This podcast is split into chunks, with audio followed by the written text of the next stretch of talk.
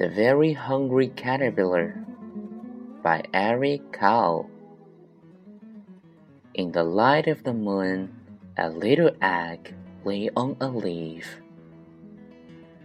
On Sunday morning, the warm sun came up and pop!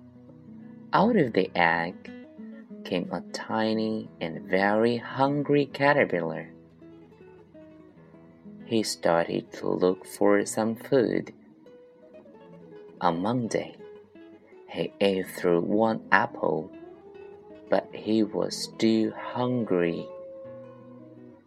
On Tuesday, he ate through two pears, but he was still hungry. On Wednesday, he ate through three plums but he was still hungry. On Thursday, he ate through four strawberries, but he was still hungry. On Friday, he ate through five oranges, but he was still hungry.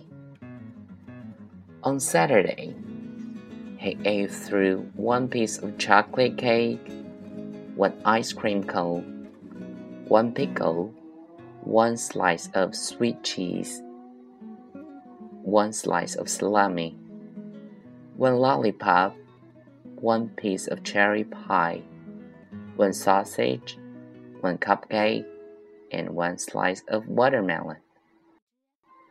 That night he had a stomachache. The next day was Sunday again. The caterpillar ate through one nice green leaf, and after that, he felt much better. Now he wasn't hungry anymore, and he wasn't a little caterpillar anymore.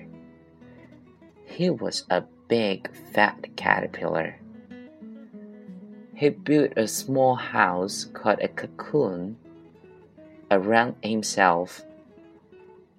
He stayed inside for more than two weeks.